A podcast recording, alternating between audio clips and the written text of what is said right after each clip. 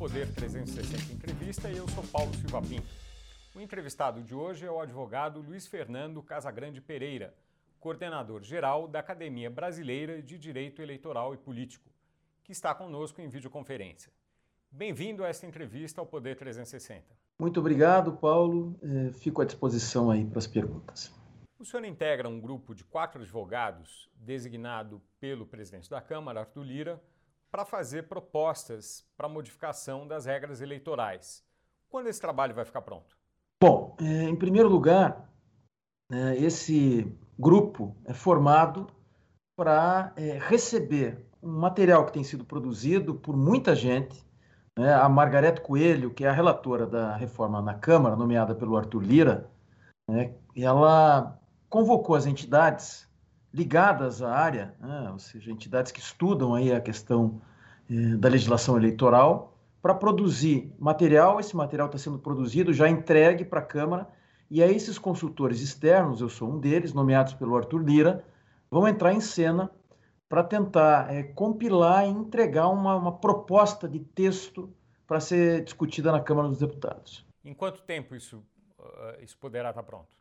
O trabalho das entidades, sobretudo da Abradep, né, que é a entidade que eu coordeno, que são 100 professores pesquisadores do Brasil inteiro, já foi entregue. Então, isso deve começar a tramitar na Câmara muito em breve, nas próximas semanas, com certeza.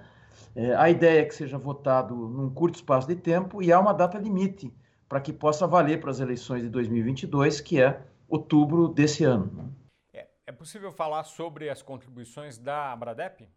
Sim, a Abradep montou vários grupos de trabalho para falar é, sobre os principais temas. Então, tem um grupo de trabalho lá sobre propaganda, por exemplo. Há uma proposta da Abradep sobre propaganda de desregulamentação. O Brasil tem uma hiperregulamentação da propaganda, né, o que não faz mais sentido hoje em dia porque as restrições à propaganda que começaram em 2006 tinham relação com o escândalo do mensalão, então foi um movimento para diminuir custos de campanha. Mas como nós estabelecemos teto é, de gastos, não faz mais sentido que conviva ao mesmo tempo a hiperregulamentação é, junto com o teto de gastos. Basta ter um teto, inclusive por item, como tem hoje, né, é, e deixar que os candidatos tenham mais liberdade para gastar onde quiserem. Há bons estudos mostrando que nós temos um déficit de informação chegando no eleitor, dada a hiperregulamentação da, da propaganda que não tem paralelo no mundo. É, é, desregulamentar a propaganda significaria uh, uh, os políticos, os candidatos, poderem pagar para colocar anúncios uh, nas TVs, jornais e mídias, mídias sociais, é isso? Na verdade, nós fomos engessando, engessando, engessando, e hoje chegamos ao absurdo é, de regulamentar a dimensão do adesivo. Né? Então, o que há é uma proposta de desregulamentação, que os, se ele quiser colocar é, um outdoor, por exemplo, desde que dentro do teto de, de gastos ele poderá colocar, há inclusive a proposta, por exemplo, de, de volta de showmício, enfim, é assim, uma campanha mais livre, leve e solta, como a gente tem dito, é, cuidando sempre do teto de gastos, que segue sendo algo a ser defendido e é defendido pela Abradep. Poderia, inclusive, fazer anúncios de TV, além daquela propaganda que já é gratuita? Gratuita para o candidato, né? Isso não. Não, não, não, não fomos a tanto. Eu acho que nós temos eh, aqui no Brasil um bom sistema de, de veiculação gratuita de rádio e televisão, eh, e isso não é a intenção da Abradep propor ao Congresso que altere, e nem há ambiente político, por tudo que a gente vê, para uma alteração como essa. Qual é o limite de gastos no item, no item publicidade? O limite de gastos é, depende de, de, candidatura a candidatura, de município a município. Né? Há uma tabela estabelecida. Agora, também há, para falar de financiamento, Paulo, a questão da arrecadação. Né? É, nós sabemos que o Supremo Tribunal Federal considerou inconstitucional o financiamento por pessoa jurídica. Né? E depois essa inconstitucionalidade do Supremo foi incorporada na legislação em 2015 e nós temos então apenas as doações de pessoas físicas. E a proposta da Abradep é de alterar isso também, é de aprovar né, o financiamento, a volta do financiamento por pessoa jurídica.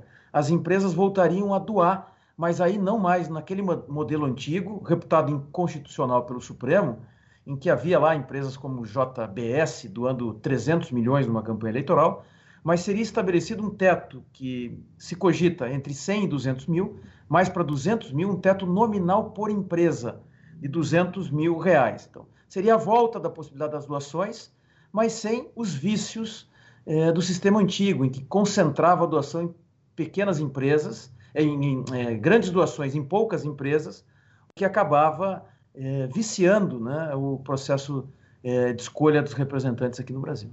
Qual seria a vantagem de permitir a volta da doação privada, da doação de empresas privadas? Olha, é, no mundo capitalista, as empresas, é, essa foi a grande discussão que houve é, nos Estados Unidos sobre doação de pessoa jurídica, né? E o argumento lá que foi central na discussão dos, dos, americanos é que as empresas no mundo capitalista elas interferem legitimamente no processo político. E uma das formas de interferir no processo político é fazer doações aos candidatos que defendem as suas pautas. Se eu posso doar na pessoa física porque acho que aquele determinado candidato defende a minha pauta, não faz sentido que uma empresa não possa fazê-lo, desde que respeitado um teto, porque sem teto nós voltamos ao estado de coisas é, antes da decisão do Supremo e aquilo definitivamente não era um bom modelo. É, o teto seria esse valor que o senhor mencionou? Isso está em discussão ainda? É, veja, quem vai discutir isso, quem vai discutir e deliberar, claro, é o Congresso. É, nós estamos defendendo um teto de 200 mil reais. Por empresa, por candidato nominal. Porque vamos lembrar que os, havia um teto, mas era um teto ligado ao faturamento. E aí uma empresa como a Odebrecht, que faturava 100 eh, bilhões de, de, dólares, né? aí tinha uma capacidade de doação, uma JBS, uma capacidade de doação porque ligada ao faturamento sem teto, é uma capacidade assim desproporcional, o que desequilibrava, descalibrava o modelo de financiamento pelas empresas. Agora a ideia é voltar, mas um financiamento calibrado. É, 200 mil seria por candidato, uh, uh, por empresa? Não, por empresa. Ah, por, por empresa. empresa. Por ela, ela, só poderia doar 200 mil para quais candidatos ela quisesse? Podia dar para um só ou para vários? Para um só ou para vários candidatos no limite de 200 mil. Uh, voltando um pouco à publicidade, poderia uh, os candidatos poderiam pagar também impulsionamento nas redes sociais? Sim, não, o impulsionamento nas, nas redes sociais, sem dúvida nenhuma, é, é, é uma, uma possibilidade atual de impulsionar. O que você não pode é propaganda é, é, paga em, em, sites, né? É, porque aí tem doação de pessoa jurídica também que está vedado então, o impulsionamento é possível e deve continuar sendo possível. Vamos lembrar que hoje é, a eleição se dá muito a partir das redes sociais, né? Então, se você vedar o impulsionamento, aí você tem um problema muito grave aí de restrição de informação. E seria quanto o, uh, seria quanto o, o, o, limite para esse impulsionamento? É, como eu disse, os impulsionamentos, eles estão, é, o limite do, do impulsionamento está ligado a cada uma das esferas de campanha. Então, o vereador candidato de uma cidade pequena tem um limite, o prefeito tem outro, o governador tem outro, e nisso nós não queremos é, mexer. Eu acho que tem, temos aí um bom é, modelo, né? apesar de é, o problema estar, a rigor, no financiamento de campanha, que é exclusivamente público, como nós temos hoje, né? tem o financiamento dos partidos, o fundo para financiamento da campanha eleitoral, né? e esse fundo acaba sendo concentrado a distribuição, o critério de distribuição pela cúpula dos partidos e todo esse dinheiro acaba sendo destinado para a eleição de deputados federais, é, na medida em que são os deputados federais que é, é, servem como critério da dimensão do fundo. Então leva um círculo, leva um círculo vicioso em que os deputados federais ficam com o dinheiro do fundo, elegem mais deputados federais, que põem mais dinheiro no fundo, apenas os deputados federais. Há uma, um desestímulo ao lançamento das candidaturas majoritárias, né? portanto, é preciso oxigenar a distribuição do dinheiro. Isso se dá com a liberação das doações de pessoas jurídicas.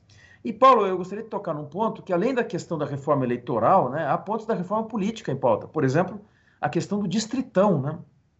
Porque é, nós estamos discutindo basicamente reforma eleitoral. E a reforma eleitoral trata de financiamento, de propaganda, de registro de candidatura, da antecipação do registro, que nós estamos é, cogitando também para evitar essa balbúrdia que é, é 14 mil candidatos na eleição passada disputaram a eleição sem saber se o registro seria deferido ou não. A nossa ideia é antecipar o registro de candidatura né, para maio, as convenções para maio, junho ali, convenções e registro de candidatura. Com isso, daria tempo do, do, da Justiça Eleitoral julgar todos os casos de registro de candidatura antes da eleição. Seria um registro de fato ou um pré-registro? Porque há uma discussão sobre isso. Não, um registro de fato. Havia uma discussão sobre a possibilidade do pré-registro, você faria um pré-registro e depois haveria um registro definitivo ali na frente. Mas o entendimento desse grupo de professores que estudou a matéria, inclusive olhando para o que acontece no direito comparado, ou seja, como é que os outros países tratam do tema, e chegou à conclusão que não vale a pena é, fazer o pré-registro, porque se houvesse depois a discussão do registro definitivo, haveria a possibilidade de uma nova controvérsia que acabaria não sendo resolvida em tempo. Então, a ideia é de que haja um registro só e um registro só antecipado. Né?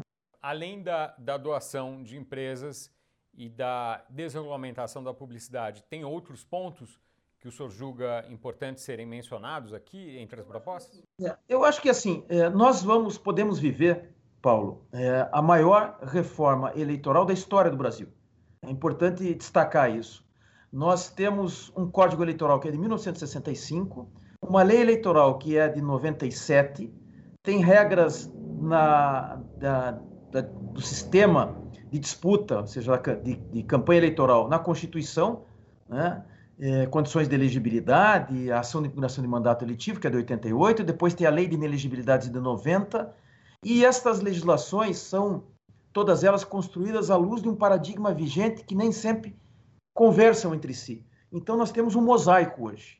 O trabalho da Margarete é um trabalho de, é, antes de tudo, organização, sistematização nós temos que deixar uh, uh, a disciplina eleitoral mais funcional. Então, eh, eu diria que é a maior reforma eleitoral da história, porque nós vamos pegar tudo que está aí né, e organizar e dar muito mais, entregar muito mais segurança jurídica à disputa eleitoral, eh, na medida em que nós vamos ter um sistema organizado, funcional e sistematizado. Né? Esse é um, um ponto muito importante. Há também aspectos da reforma política, né, Paulo? Por exemplo, tem muita gente que quer é, voltar a discutir a questão do distritão. A Abradep é contra. A Abradep já tinha decidido lá atrás é, defender o sistema proporcional. O sistema proporcional é, que temos hoje, que foi aprimorado com o fim das coligações na proporcional. Né? Então, o distritão é um sistema muito ruim. Então, para além da atenção naquilo que é preciso mudar, é preciso ter muita atenção naquilo que não deve mudar, sobretudo quando a, a mudança aponta para um sistema pior, como é o distritão, toda a ciência política reconhece que é, é o pior dos sistemas é, de transformação de vontade eleitoral em mandato. Bom, o Distritão, só para esclarecer aqui a quem está nos, nos, assistindo, é uh, um sistema no qual seriam eleitos os mais votados por Estado e não uh, uh, criando aquele quociente eleitoral que é o resultado por partido, né, em que os há um equilíbrio entre os, maior, os mais bem votados e os, é, e os, não tão bem votados naquele, naquele grupo, certo? Exatamente. É, é, o, o, distritão não tem nada a ver, ele não é nem primo distante do distrital. Né? O distrital é, divide, divide, o Estado, o Estado de São Paulo, por exemplo, ou o Estado do Paraná, aqui, que são 30 deputados, em 30 distritos, e o mais votado de cada distrito né, se elege. Né? É, o voto distrital é o que tem é, nos Estados Unidos ou na Inglaterra, por exemplo. E, e aqui isso não poderia ser uma proposta para funcionar aqui, o distrital? Essa, essa poderia ser uma proposta. A Abradep, é, majoritariamente, é, é, prefere, né, optou pelo sistema é, proporcional, mas o sistema distrital, que é o sistema adotado pelos Estados Unidos ou pela Inglaterra, por exemplo, é um sistema que tem suas virtudes. Mas o distritão é o distrital sem virtudes porque daí você desconfigura o papel do partido político na medida em que são eleitos aqui no Paraná, por exemplo, apenas os 30 mais votados e ponto. Né? Não há o mais votado por distrito, né? portanto, você não. Que a vantagem do distrital, distrital você aproximar o candidato a federal do seu eleitor, porque ele só pode fazer voto naqueles, naquele distrito. E o distrital, a rigor, né, é, a ciência política mostra que os países têm migrado para o voto distrital misto, né, que é o sistema da Alemanha, da Bélgica, por exemplo. E aí metade das vagas seriam destinadas para o sistema é, distrital e pelo sistema distrital, eleitos pelo sistema distrital, e metade das vagas dos deputados eleitos pelo sistema proporcional atual. Então, nós teríamos a garantia da participação das minorias, que o sistema proporcional assegura, e, ao mesmo tempo, a proximidade do eleitor com é, o voto distrital em parcela do parlamento. Eu diria que a posição da Bradep é pelo voto proporcional, do jeito que está sem coligação na proporcional. Agora, é possível defender o voto distrital, sobretudo o distrital misto. O que me parece que não faz sentido é mesmo o distritão, que reúne tudo que de ruim que tem no distrital e nada de bom do que tem no proporcional.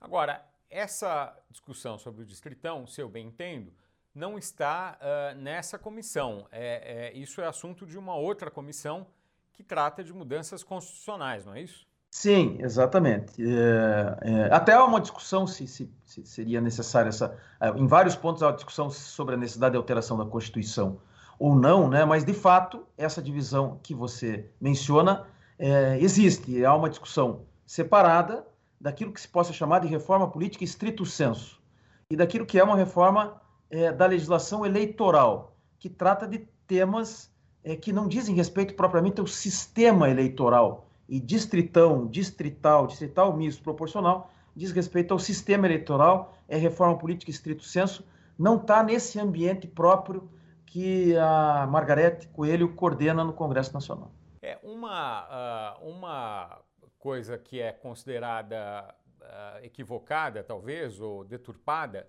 é a quantidade de deputados por estado. Quer dizer, em alguns estados, uh, há, há muito mais uh, deputados proporcionalmente do que em outros, né? porque houve mudanças demográficas no país ao longo de décadas, enfim. Uh, isso, claro, num, num, sistema de voto distrital seria corrigido, porque os distritos teriam uh, equivalência entre si em número de eleitores. Agora, no sistema atual, isso, isso não necessariamente será corrigido. Há chances disso ser modificado? Olha, é, eu particularmente gosto do sistema atual. Né? A Constituição de 88 assegurou um número mínimo de deputados federais por estado, que é o número de oito, e é por isso que gera, e o número máximo, é por isso que gera essa distorção. Né? Um eleitor de Roraima vale muitas vezes um eleitor é, de São Paulo. Mas eu acho que é, a federação se resolve é, melhor com essa sobrevalorização é, dos estados é, menores né? É, que, de forma tal que nós possamos atingir o equilíbrio federativo é, sem que haja uma sobreposição de uma superrepresentação dos estados mais é, populosos. Eu acho que o Congresso ficaria exageradamente na mão é, de São Paulo, Rio e Minas se nós mudássemos esse critério. Agora, nesse caso, há opiniões para todos os lados, e eu diria que a mais popular não é a que eu agora expresso. Há muita gente que defende é, one man, one vote, que é a expressão americana para um homem, um voto, e haveria, então, portanto, uma, uma distribuição simétrica pela demografia ou pelo número de eleitores das vagas no, no Congresso. Eu, particularmente, é, acho que esse modelo é um modelo que resolveu bem o equilíbrio federativo aqui no Brasil mas não há nenhuma uh, uh, proposta para mudar isso no momento, ou há? Não. E, e, e aliás, é, fazendo apenas uma observação em relação ao teu comentário, é possível ter essa sobre-representação ou sub-representação, tanto no sistema proporcional quanto no sistema é, distrital, e no, e no, distrital misto e no distritão. Né? O próprio distritão é, não queria necessariamente, ou não, não, não mexeria necessariamente com essa distribuição das vagas entre os estados, né? Apenas, por exemplo, é, no Paraná, com 30 vagas, seriam os 30 mais eleitos. Lá em Roraima, que tem 8, seriam os 8 mais eleitos. É, um outro passo seria mudar a proporção entre os deputados do Paraná, São Paulo e Roraima, mas estas discussões são discussões apartadas e, e não necessariamente é, se misturam com essa opção pelo sistema eleitoral. É, bom, então a gente falou de, de, de publicidade, de, de, de financiamento, de manutenção do sistema uh, do sistema do distrito, do, enfim, do estado, uh, como funciona atualmente, da votação proporcional. Uh, que outras, de que outras coisas vocês vocês estão tratando? Que outras propostas existem? Olha, eu acho que tem um tema muito importante que é a questão das cotas, né? É, das cotas de gênero. O Brasil tem cota de, de gênero para candidaturas. E isso, ao longo do tempo, se mostrou ineficiente. Né? O Brasil aumentou na última eleição o número de mulheres no Congresso, nós temos por volta de 15% é, de mulheres é, na, na, na Câmara dos Deputados, mas é uma representação ainda muito baixa. O Brasil está nos piores lugares do mundo, nos rankings de representação de gênero no mundo. O Brasil está lá próximo da Arábia Saudita, está muito mal, está entre os últimos lugares aqui na América Latina. Né? Então, é, a ideia é dar um passo a mais, que é estabelecer uma cota de gênero va de vagas na Câmara, e não cota de gênero nas candidaturas. Ou seja, haveria é, um percentual, se fala em 15%, alguém pode dizer pouco, porque 15 já temos, mas nós temos 15 na Câmara, Paulo mas tem várias câmaras de vereadores, na Câmara dos Deputados, mas tem várias câmaras de vereadores espalhadas pelo Brasil sem nenhuma é, mulher. Né? Nós temos a Assembleia Legislativa do Mato Grosso do Sul, por exemplo, salvo engano, que tem uma única mulher. Enfim, há uma subrepresentação de gênero no Brasil, é, nas câmaras de vereadores e nas assembleias legislativas, e eu particularmente defendo que a representação é, é com a reserva, de, a reserva de cotas na Câmara dos Deputados, ela comece com 15, mas que a gente possa aumentar, que a gente possa repetir o que os argentinos fizeram, que estabeleceram uma, uma elevação gradativa das cotas até que é, houvesse uma representação apropriada é, de gênero na, no Congresso é, argentino. Então, eu acho que esse é um passo que nós precisamos dar. Nós temos um, um déficit muito grande e isso precisa ser corrigido, porque déficit de gênero é déficit de representação, e déficit de representação é déficit de teor democrático. A democracia brasileira, nesse aspecto, vai mal, e isso contamina todo o processo de representação política do país. Agora, isso é uma proposta que está sendo feita ou apenas uma preocupação? Não, é uma proposta que está sendo feita e eu acho que tem ambiente né, no Congresso, por tudo que a gente ouve. Quem vai decidir isso, evidentemente, é, é o próprio Congresso Nacional, mas eu é, sinto, pelo que ouço é, dos parlamentares com quem eventualmente converso, que há ambiente para que um passo a mais seja dado. É, insisto, nós adotamos lá atrás a reserva de, de, de, vagas de candidatas, reserva de gênero para as candidaturas, mas isso se mostrou ineficaz ineficaz por conta é, dos resultados que foram apurados depois de todos esses anos e, e eleições com essas cotas, e também porque isso foi é, objeto de várias fraudes. Né? O Tribunal Superior Eleitoral já enfrentou inúmeros casos em que ficou absolutamente demonstrado que as candidaturas de mulheres são candidaturas muitas vezes articuladas apenas para compor a chapa e cumprir é, o número de cotas, mas não são candidaturas para valer. Né? É, além do que, como há uma reserva é, de financiamento de campanha eleitoral para as mulheres, né? e agora também para os negros, depois da, da última, a partir da última eleição, né? nós vimos ao longo das eleições que as mulheres, há um escândalo aí da, da eleição de 2018, só para citar a última, que muitas mul mulheres foram utilizadas como laranjas para preencher a cota e também na questão do financiamento em, eh, servindo aí de veículo para o financiamento dos verdadeiros destinatários daquele dinheiro, que eram homens. Então, é, além de corrigir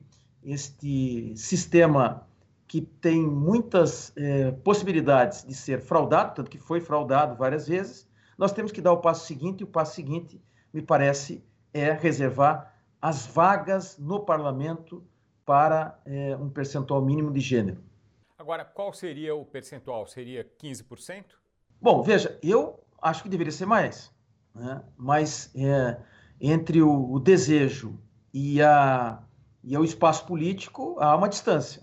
Né? É, né? Aquela frase que o, que o Nelson Jobim sempre repete, que Ulisses falava, que a, a regra primeira na política é a sobrevivência política. Né? Então, é muito difícil é, provocar o Congresso Nacional, que hoje tem 15% de mulheres, para aprovar uma regra que poderia, por exemplo, impor uma cota de vagas de 40%, né, que nós temos aqui na América Latina, nós temos na Europa, nos países escandinavos, né, independentemente de cota, nós temos uma participação de gênero nesses patamares.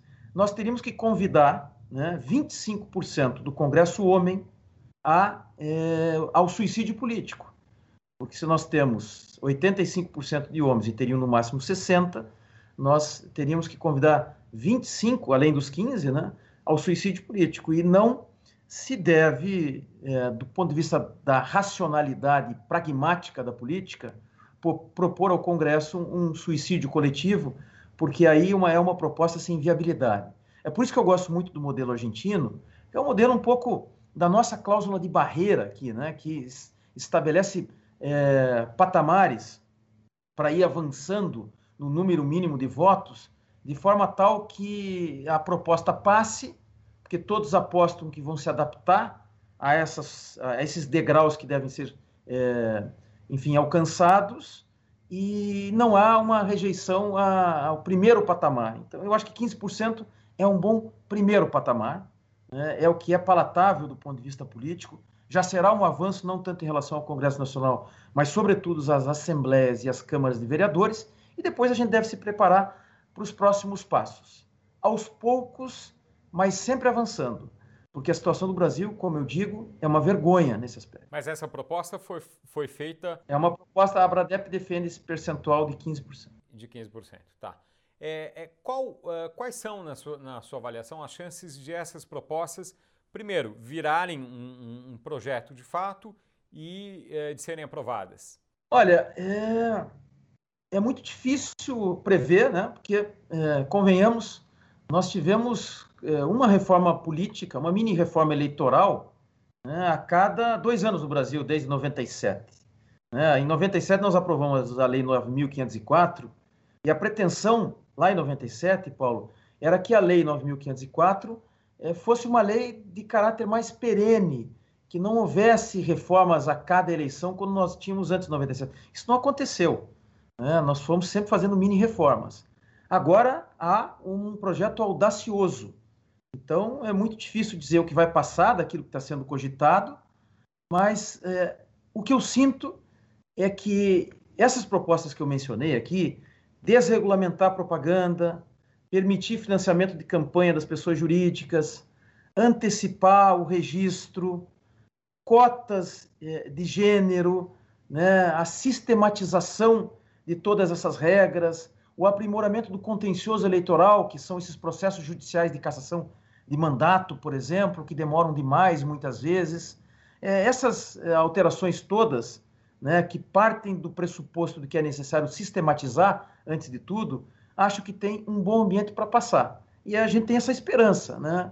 É esperança porque é, acho que construímos regras que são mais ou menos consensuais em quem pensa sobre o tema, e porque temos lá a Margarete Coelho, que é membro da Abradep, né? é uma deputada federal com formação acadêmica na área, com uma super liderança no Congresso Nacional, que está empoderada pelo presidente da Câmara, Arthur Lira, e que, portanto, vai jogar um papel é, decisivo é, no que vem por aí da discussão interna do Congresso. Eu tenho muita esperança de que quase tudo que está sendo discutido nesses grupos de trabalho da Bradep, mas também de outras entidades, junto lá com os deputados na Câmara dos Deputados, acabe por é, ser aprovado.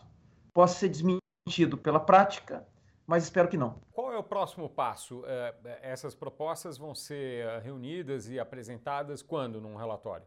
É, o, tem um grupo de consultores legislativos da Câmara né, que já está trabalhando no, no, na, na, concepção final do texto. Né, porque entre uma proposta, e a proposta ela está sendo apresentada por esses grupos de trabalho já em formato de texto, com justificativa e, é, e tudo, mas o fato é que há uma, uma depuração técnica, a técnica legislativa, né? É, e nem todo mundo é, que tem boas opiniões sobre os mais variados temas que estão contidos na reforma eleitoral é, tem a mesma capacidade de redigir depois os dispositivos, e isso requer, como eu disse, técnica legislativa, e há consultores legislativos da Câmara que têm toda a capacidade de fazer isso. Eles já estão trabalhando na concepção daquilo que seria um texto base para discussão na Câmara. E aí a Margarete vai percorrer todo o processo legislativo, que é um processo legislativo, enfim, é complicado, vai discutir com os líderes e tem todo um trâmite lá na Câmara dos Deputados. que quando a Câmara quer, é, funciona muito bem é rápido, né? e se a Câmara quiser, são dadas as condições para que essa macro-reforma eleitoral seja aprovada no Congresso. Certo. Bom, caminhando aqui já para o final da nossa entrevista, uh, dessas, dessas uh, propostas, uh, qual que não teria chance, talvez, de, de, ser aprovada? Nenhuma delas, não? Olha, é, eu diria que a, a, proposta que tem mais dificuldade, que me parece que possa ter mais dificuldade, é cota de gênero. Né? Eu acho que tem um clima para aprovar, como eu disse antes, mas é, a, uma, quem sabe, a mais polêmica. E outra grande polêmica é a questão da volta do financiamento pelas empresas. Eu diria que estão aí né, os pontos mais sensíveis entre as propostas é, cogitadas. Uma uh, proposta, uma ideia de vocês, uh, pelo que eu entendo, é a diminu diminuição dos contenciosos né, judiciais. Uh, uh, isso é atacado, tratado de alguma maneira na proposta? Sim, é, essa parte, inclusive, é um, é um, grupo de trabalho que eu é, particularmente entre, entrego, in, integro, desculpa, né, que trata do, do contencioso. O contencioso é, é, é, um verdadeiro mosaico, né, porque há regras de processo no Código Eleitoral de 65, na Lei das Inelegibilidades de 90, na Constituição de 88 e na Lei 9.504 de 97. E isso daí é, gera um problema muito grande, porque há uma falta de sintonia entre esses vários diplomas que tratam da matéria. A nossa ideia é simplificar o contencioso. Simplificando o contencioso, a ideia é que ande mais rápido. Nós vamos criar procedimentos especiais para dar mais celeridade, vamos é, impor prazos limites para o julgamento.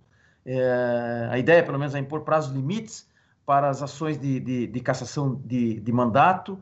A ideia é simplificar para que tudo ande mais rápido e esse contencioso seja mais é, menos protagonista, eu diria, né? Porque hoje em dia é, esta advocacia eleitoral no, na pré-campanha, durante a campanha, na pós-campanha, é, ganha um relevo que não há similar no, no mundo, né? É, é um pouco trabalhando contra os interesses da advocacia eleitoral, né? mas é, não há paralelo no mundo é, de contencioso eleitoral como nós temos aqui no Brasil. A nossa ideia não é acabar com isso, porque não, é, não necessariamente isso é ruim. É, as, as, as eleições aqui no Brasil são super escrutinadas para ferir legitimidade e rigidez também por conta desse contencioso. Os advogados ficam de olho no respeito às regras e isso a gente não quer acabar. A gente quer apenas que esse contencioso fique mais eficiente e ele será tanto mais eficiente quanto mais segurança jurídica tivermos, e a segurança jurídica depende fundamentalmente, neste caso, da sistematização. E é isso que está, é, digamos, como prioridade desse grupo de trabalho que trata especificamente do contencioso. Só um esclarecimento, as cotas seriam só para mulheres ou também para outras uh, para outros pontos? Não, são cotas de gênero, não são cotas de mulheres, porque em tese pode acontecer um dia que as mulheres fiquem em maioria e os homens terão então essa cota reservada, né? Espero que um dia isso até possa ser possível, que os homens é que tenham que invocar as cotas, mas não há é, cota racial sendo discutida, que seria uma, uma possibilidade, né? É, para citar um exemplo, é, nós tivemos agora na, na, na, Ordem dos Advogados do Brasil a estipulação de 30% de cota de raça é, nas eleições para preenchimento dos cargos de diretoria e conselho da Ordem dos Advogados do Brasil. Nessa é, discussão que estamos tendo, estamos tendo, isso não veio à tona, não é algo que está na pauta. Luiz Fernando Casagrande Pereira, muito obrigado por esta entrevista ao Poder 360 que chega ao fim. Eu é que agradeço a oportunidade de falar sobre todos esses temas é, tão relevantes e falo com o prazer de quem é um eleitor, é, um leitor, e não um eleitor, um leitor desde sempre do Poder 360. Obrigado pela oportunidade. Agradeço a você também que nos acompanhou aqui no canal do Poder 360 no YouTube. Você pode saber de todas as novidades que há por aqui. Basta clicar no sininho no canto da tela. Até a próxima!